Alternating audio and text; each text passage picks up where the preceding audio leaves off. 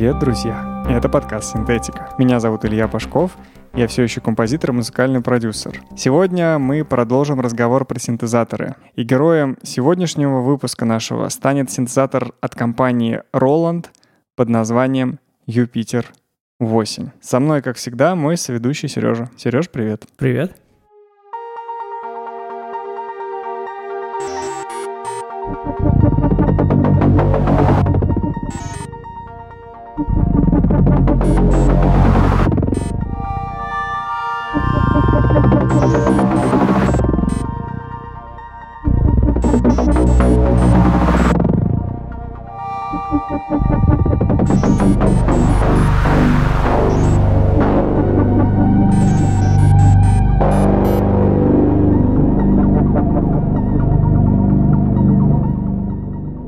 Да, я напоминаю, что все звуки, которые вы слышали только что, были как раз-таки записаны с использованием исключительно синтезатора Юпитер 8, а точнее его эмуляция. Итак, еще в 1960 году, за несколько лет до того, как МУК начал создавать свои синтезаторы. И Кутара Какихаши, японец. Здесь я всегда рискую ошибиться с произношением, поэтому я буду звать его Икутара Какихаши. Если говорю что-то неправильно, прошу меня простить. Он основал компанию Ace которая была, по сути, ранним воплощением компании Roland. Эта компания занималась производством электронных музыкальных инструментов. Аналоговых синтезаторов тогда еще не было. Но были, например, органы. Один из них мы сейчас как раз послушаем. Это модель Top One от компании Ace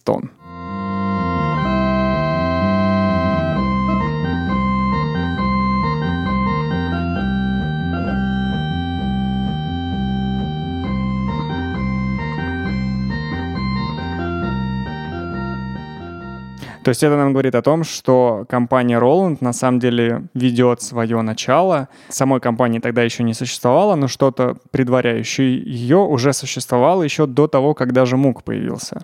Это просто записанные сэмплы или они синтезировали? Нет, нет, нет, это был это вот какой-то найденный старый инструмент, как раз-таки компании Stone, на котором вот играется что-то такое. То есть это уже, как можно сказать, готовый пресет и синтезатор под э, орган. Да, да, это по сути, ну, электроорган, да, это такой... Про, я говорил уже, что про органы мы поговорим, может быть, как-нибудь отдельно, потому что все-таки они не совсем подходят в категорию синтезаторов. Но здесь вопрос, что называть синтезаторами, а что нет. Но это была штука с клавишами, на которой можно было играть, выбирать разные тембры, регистры и как-то издавать на ней с помощью нее какие-то звуки. А я думаю, что здесь про компанию Roland стоит сказать одну важную штуку, отличающую ее от компаний, с которыми мы уже имели дело то есть компании Moog и компании Sequential, которая производила синтезаторы Profit. Компания Roland, она все-таки, в отличие от тех компаний, которые можно было бы назвать компаниями одного инструмента. Это немножко такое спорное утверждение, но все-таки если мы говорим про синтезатор Moog, то мы либо имеем в виду Moog модуляр, либо мини-Moog, который по сути является воплощением компактной версии Muga модуляра. Если мы говорим про компанию Sequential, то мы имеем в виду синтезатор Profit 5. При этом компания Sequential выпускала много разных других инструментов, но вот в первую очередь все-таки, наверное, это Profit 5. Если же мы говорим про компанию Roland, то это в первую очередь что? Синтезатор Jupiter, синтезатор Juno, драм-машина TR 808 или 909 или и так далее, и так далее. Есть на самом деле много всяких культовых инструментов, созданных компанией Roland, которые как бы тяжело понять из них, кто, в общем, сыграл ключевую роль в помещении этой компании в историю. Все понемногу. Все понемногу, абсолютно верно. Вернемся к истокам. Компания Ace сама тоже чего только не выпускала. Это были органы, это были драм-машины, это были гитарные педали, эффекты, синтезаторы, усилители, наушники, микрофоны и так далее. Основатель Икутара Какихаши ушел из Ace в 1972 году, основав новую компанию Roland. При этом некоторые разработки из Ace перешли в новую компанию Roland. Интересно, как название Roland вообще было придумано. По сути, Какихаши просто нашел имя в телефонном справочнике. Роланд — это вообще старогерманское имя, популярное аж в 13 веке, означающее «renowned land», то есть «прославленная земля». Как ты думаешь, почему э, Какихаша решил выбрать такое название? Потому что заходит на новую землю, на новую арею. Ты мыслишь чуть более символично, чем мыслил Какихаши, потому что Какихаша просто понравилось, как это слово звучит, потому что в нем было несколько таких мягких, мягких не с точки зрения тесе, о таких с точки зрения произношения согласных. RL и Roland звучит что-то как такое рычащее, при этом немножко тебя ласкающее. Э, шоколад. Да, да, мог бы быть шоколад Роланд вполне себе. И еще другой один повод, почему он решил выбрать это название, это просто буква R, потому что другие никакие компании, у них в качестве логотипа не использовалась буква R. И чтобы как-то выделяться на фоне остальных других компаний, он решил назваться Roland, и буква R, собственно, стала логотипом компании Roland. Основав новую компанию с семью бывшими сотрудниками Eystone в арендованном сарае из сотни тысяч долларов, Какихаши начал делать по сути, то же самое, что делал в компании Stone. То есть все подряд. Начали они с драм-машин, потом представили свой первый синтезатор SH1000. Один из ранних секвенсоров. Они же представили управляемый микропроцессором. Мы помним, в прошлый раз мы говорили про компанию Sequential, они таким занимались. Вот вместе с ними конкурировала новоиспеченная компания Roland, которая тоже представила свой секвенсор. Также они представили свой первый гитарный синтезатор в мире. Что такое гитарный синтезатор? Я думаю, мы как-нибудь отдельно поговорим. Это весьма интересная и долгая тема. В общем, компания начала заниматься всем подряд. По словам самого Какихаши, в отличие от компании MOOC или компании ARP, про них мы пока еще не говорили, компания ARP, это они тоже производили аналоговые синтезаторы и были конкурентами MOOG. Эти компании производили инструменты для профессионалов, а Roland была больше нацелена на любителей, в связи с чем основными приоритетами для компании стали миниатюризация, доступность и простота. При этом в 2016 году в музыкальном журнале «Факт» было сказано, что никакая другая компания так не повлияла на музыку, как Roland. Мы же вернемся к синтезаторам. Как я уже сказал, Самым первым синтезатором компании был SH1000. Этот синтезатор по своему внешнему виду очень напоминал электронный орган, который еще производились компанией Easton. Синтезатор был монофоническим. Он не произвел какой-то революции, но был хорошим инструментом, использовался такими группами, как Bonnie M, Blondie, даже Максимом Дунаевским и многими другими. Например, британское трио Imagination использовало его в качестве басового инструмента в треке Music and Lights.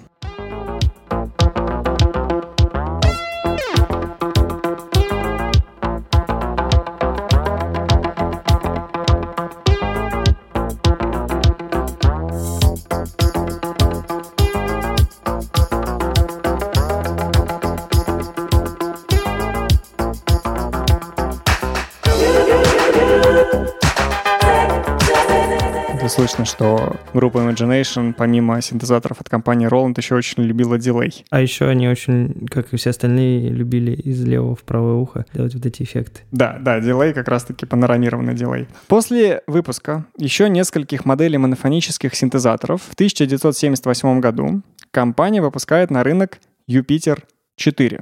Наша главная цель сегодня — это синтезатор Юпитер 8. Так же, как и у синтезатора Profit 5. Цифра означала что? Значит, четыре звука можно одновременно. Четыре голоса, абсолютно верно. Юпитер 4 был четырехголосным синтезатором с одним VCO на каждый голос, а также, интересная особенность, с одним LFO на каждый голос. Что такое LFO, мы пока еще не упоминали. LFO расшифровывается как Low Frequency Oscillator, то есть осциллятор низкой частоты. На самом деле в мугах тоже были LFO, просто мы их не упоминали. Что такое LFO? Это какая-то такой же генератор, который просто может издавать колебания напряжения низкой частоты. И эти колебания напряжения можно отправлять на какие-то параметры, например, на высоту тона, чтобы тон, как бы, чтобы звук делал вау, вау, вау, на громкость, чтобы было вау, на частоту среза и многие другие. LFO на самом деле как бы не в Роланде в первом внедрили, просто тут интересная особенность была в том, что его можно было назначать на очень большое количество параметров, в отличие от других синтезаторов. Также четвертый Юпитер обладал такой штукой, как арпеджатор, тоже новый для нас штука, с которой мы пока еще не сталкивались. В общем и целом можно сказать, что арпеджиатор — это по сути как бы секвенсор,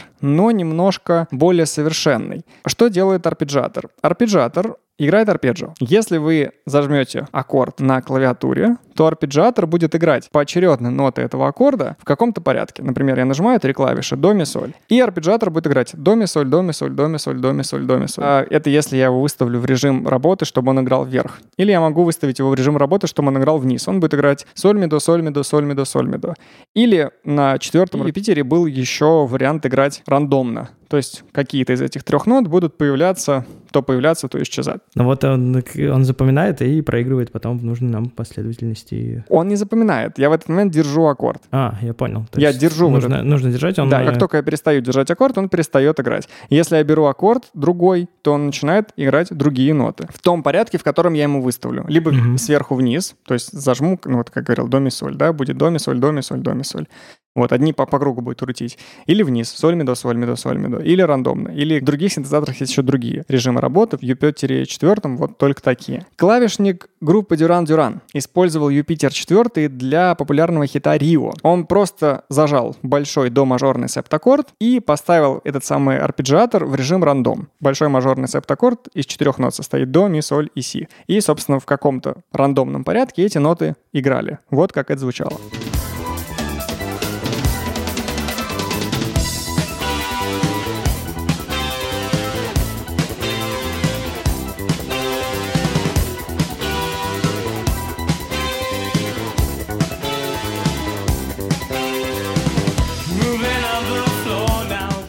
То есть вот эти вот суетные такая беготня. а, так, так, так, так, да, да, да, да. Это и есть, собственно говоря, ноты, которые играются арпеджиатором. Музыканту ничего не нужно делать, кроме того, как просто держать аккорд на клавиатуре. То есть можно даже и кирпич, на самом деле, положить. Да, вполне. Только там будет аккорд какой-нибудь интересный, но в целом вполне себе можно. Юпитер 4 обладал по сравнению с конкурентами невероятно привлекательной ценой. Всего лишь 2895 долларов. Это, кстати... Это надо с инфляцией сейчас. Да, да, да, да, конечно. Надо, надо учесть инфляцию, то, что нынешние 2895 долларов не соответствуют тем 2895 долларам. Я думаю, там можно на 3-4 смело умножать. В то время как профит, пятый, в третьей ревизии стоил 4595 долларов. Мне очень нравится, как они здесь вот эту маркетинговую уловку делают. То есть мы привыкли к ценам 999, 299 и так далее, а они тогда высчитали 5 долларов. То есть, по сути, Юпитер 4 у нас стоил 2900, а профит стоил 4600. Несмотря на такую маленькую цену, этот синтезатор никак, он, в общем, продавался, не прям чтобы супер успешно, возможно, потому что он не мог претендовать на звание флагмана компании. Инженеры Roland вложили невероятные усилия в создание своего первого восьмиголосного синтезатора. В этот раз компания уже не думала о любителях музыки, как в начале своего пути. Она задумалась именно о профессионалах индустрии, поэтому для них конечная стоимость синтезатора не ограничивала их вообще никаким образом. И в 1981 году синтезатор Юпитер 8 поступил в продажу по цене 5300 долларов. То есть еще дороже, чем профит. Несмотря на это, он имел немедленный, колоссальный успех. Предзаказы, которые компания Roland даже едва успевала удовлетворять. Давайте немножко послушаем теперь уже, какие были звуки у этого синтезатора. Мы послушаем лишь некоторые из них. Например, вот есть такой пресет, который называется Bell Organ.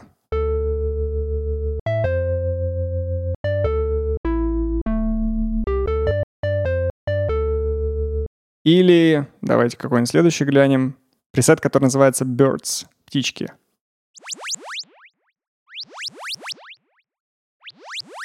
Не прям чтобы птички, но эффект достаточно интересный получается. Электрички.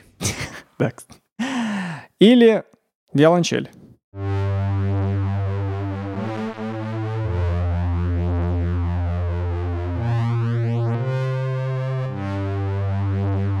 Или вот такой пресет, который называется хоровой голос.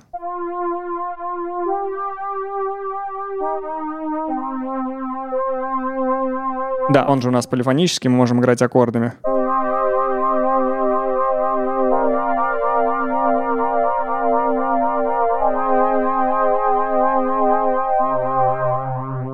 Но, признаюсь честно, мой самый любимый пресет синтезатор Юпитер — это скрипки. Очевидно, что здесь имеется в виду не реальные скрипки, а синтовые скрипки. И еще в мире синтезаторов есть такое понятие, как пэт. Пэт переводится как подушка, и он такой мягкий, обволакивающий, такой постепенно раскрывающийся аккорд.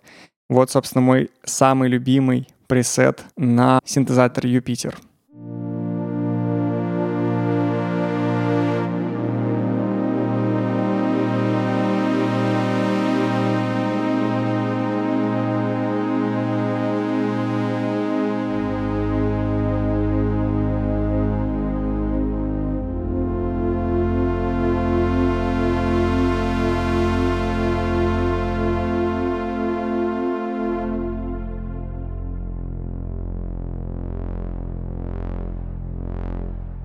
Это звук, когда я захожу в магазин диванов, матрасов, подушка, одеял.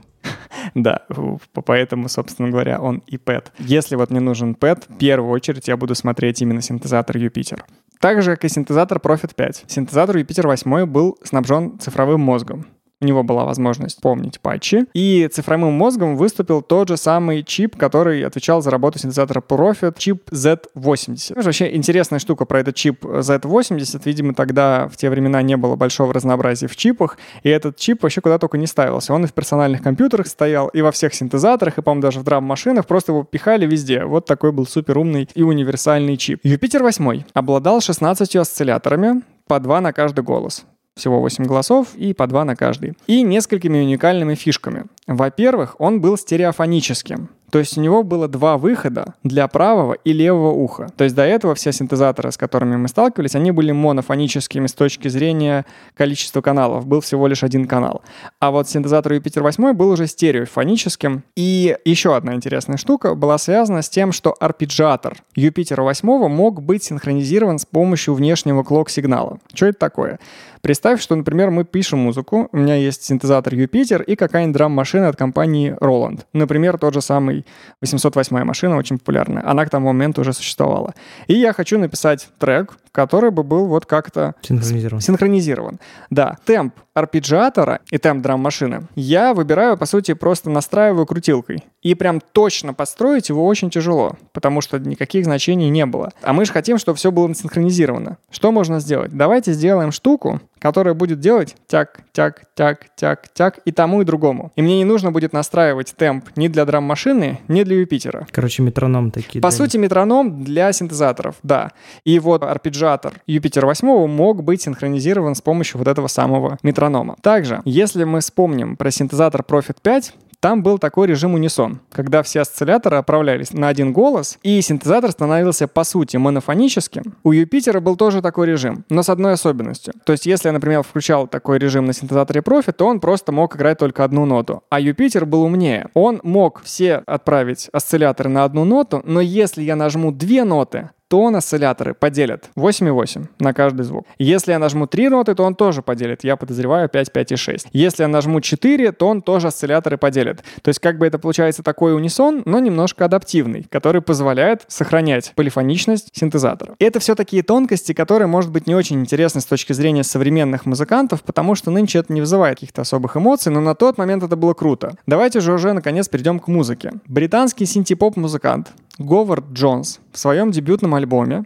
использовал несколько синтезаторов, включая известные нам уже Profit и Moog, а также несколько драм-машин. Отдельное же место в этом альбоме занимал Юпитер 8.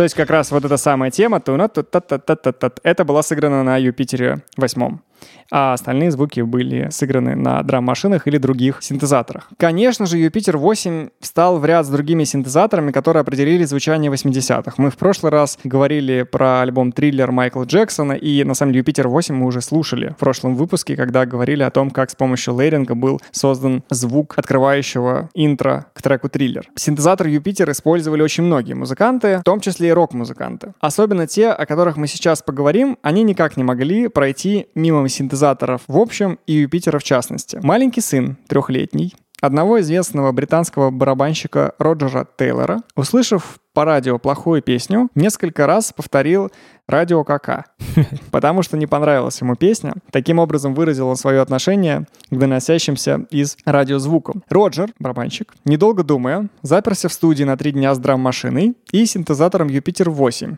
Отгородился от ребенка. И накидал песню. Затем басист Джон Дикон добавил туда свою басовую партию, А Фредди Меркьюри, поняв, что это будет большой хит, внес свои правки в текст, гармонию и аранжировку. В итоге получилась песня Ну, радио кака. только на гага. Басовая партия в этой песне была сыграна с помощью арпеджиатора Юпитера 8. То есть это было примерно вот так.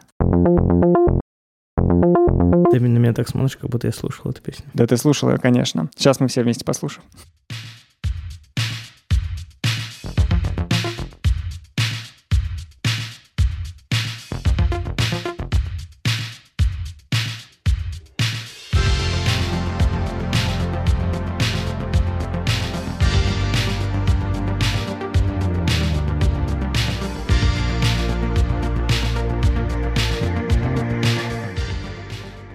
Возможно, в песне «Радио Гага» Юпитер 8 был использован не только в качестве баса, вот этого, который делает туку-туку-туку-тум. Там, возможно, какие-то пэды, которые звучат. Это тоже может быть Юпитер, а может быть и нет. Вот что точно известно, что бас был сделан с помощью Юпитера. «Радио Гага» Кстати, ты знаешь же, да, что Леди Гага так называется в честь песни группы Queen «Радио Гага». А «Радио Гага» называется в честь того, что «Радио Кака», потому что песня плохая. Теперь знаю. Какие повороты вообще в жизни происходят невероятные. Радио Гага. Стилистически, на самом деле, скорее относится к синт-попу, несмотря на то, что группа Queen — это рок-группа. Поговорим же, собственно говоря, про чистый рок, хард-рок. Следующая песня группы Journey, которую мы сейчас послушаем, это вторая по популярности песня у этой группы на платформах. Первая — это Don't Stop Believing. А вторая — это песня, которая называется Separate Ways, и все синтезаторные звуки, которые мы услышим здесь, были написаны с помощью Юпитера.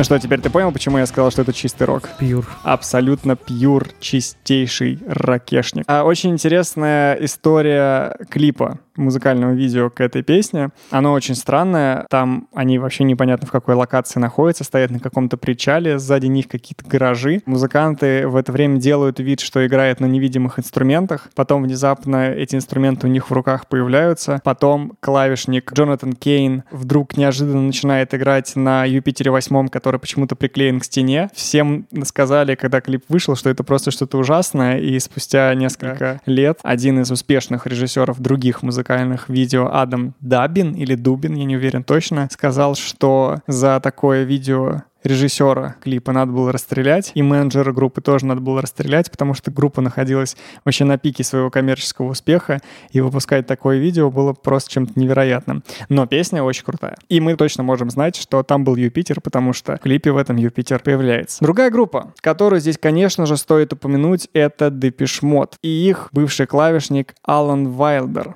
который активно использовал Юпитер 8 как в студии, так и на сцене. В одном из видео про группу 1982 года Алан Вайлдер как раз появляется напротив своего Юпитера и показывает, какие необычные звуки он может на нем извлекать.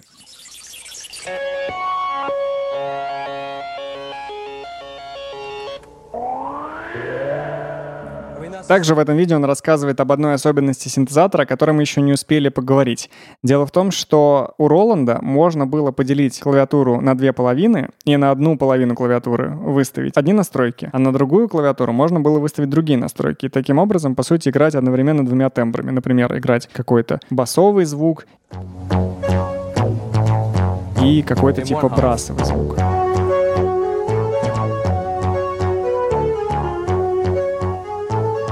Вот как раз в качестве такого брасового звука Юпитер появляется в треке Live in Silence с альбома A Broken Frame группы Depeche Mode.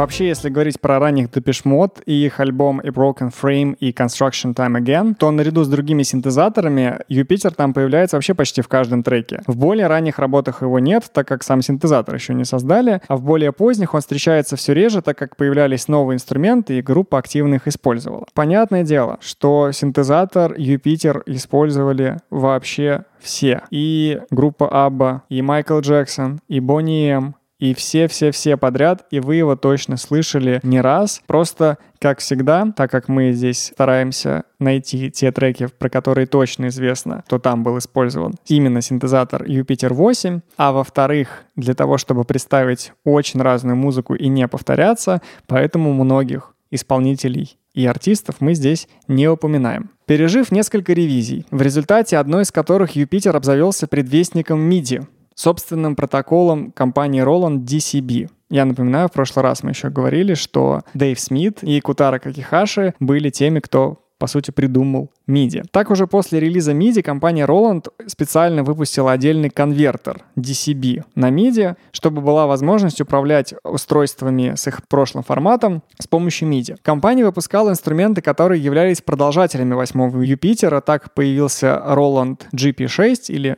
Юпитер 6 или рековая версия Roland MKS 80. Рековая — это значит, что его можно было в такую стеллаж, по сути, вкрутить. Он не имел клавиатуры, но можно было программировать программировать его все еще. Модуль. Да, по сути модуль. А вот этот самый модуль Roland MKS 80 они назвали Super Jupiter. Так или иначе, как и многие другие производители музыкального оборудования, компания Roland в конце 80-х начала все больше смотреть в сторону цифровых инструментов, в результате чего многие Юпитеры оказались забытыми в кладовках, чердаках и сараях. И в 90-е их можно было уже купить за условные 400-500 долларов. Вот если вы когда-нибудь жалели, что не купили в свое время биткоин, а сейчас бы могли бы разбогатеть на нем, то многие музыканты так также жалеют, что они не купили в 90-е синтезатор Юпитер, потому что сейчас, спустя 40 лет после выпуска модели этого синтезатора, Юпитеры обрели вторую жизнь. За ними охотятся коллекционеры, и цена на eBay превышает 20 тысяч долларов, даже, по-моему, не долларов, а фунтов стерлингов. Как и многие другие аналоговые синтезаторы, уже в 2000-х Юпитер начал вновь обретать популярность. Так Алиша Кис в 2007 году выпустила песню No One, и в клипе на эту песню она появляется синтезатором Юпитер 8 и сама играет на нем. И при записи трека она тоже сама на нем играла.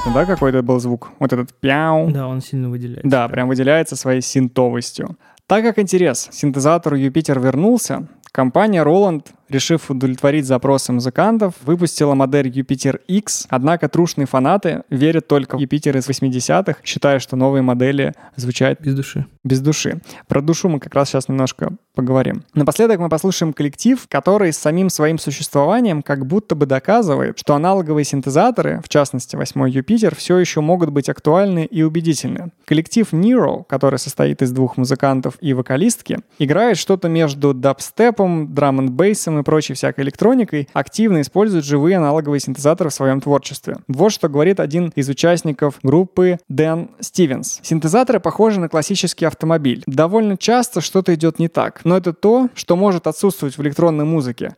Ощущение того, что они органические, что некоторые вещи изменчивы, и что иногда все идет немного не так. Трек, который мы послушаем, тяжело будет мне сказать, что конкретно там является Юпитером, что точно можно сказать, что музыканты использовали Юпитер 8. Просто в нынешнем мире, когда у нас много есть возможностей для процессинга звука и замешивания каких-то аналоговых звуков с цифровыми звуками, сэмплами и так далее, что конкретно делает Юпитер в этом треке, сказать тяжело, но точно и наверняка можно утверждать, что он здесь есть.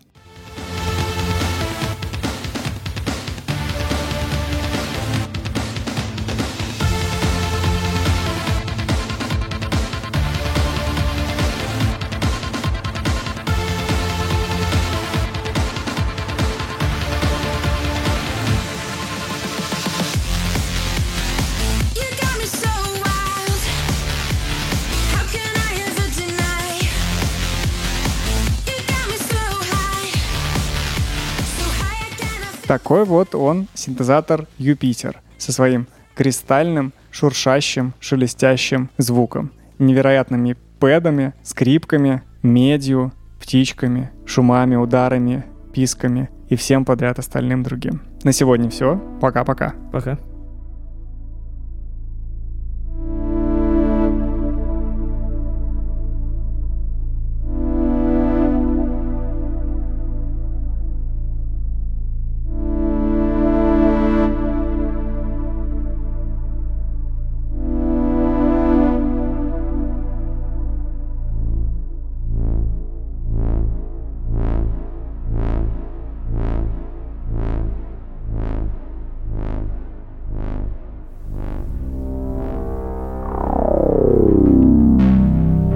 Друзья, не забывайте, пожалуйста, ставить лайки и подписываться на подкаст на тех платформах, где вы его слушаете.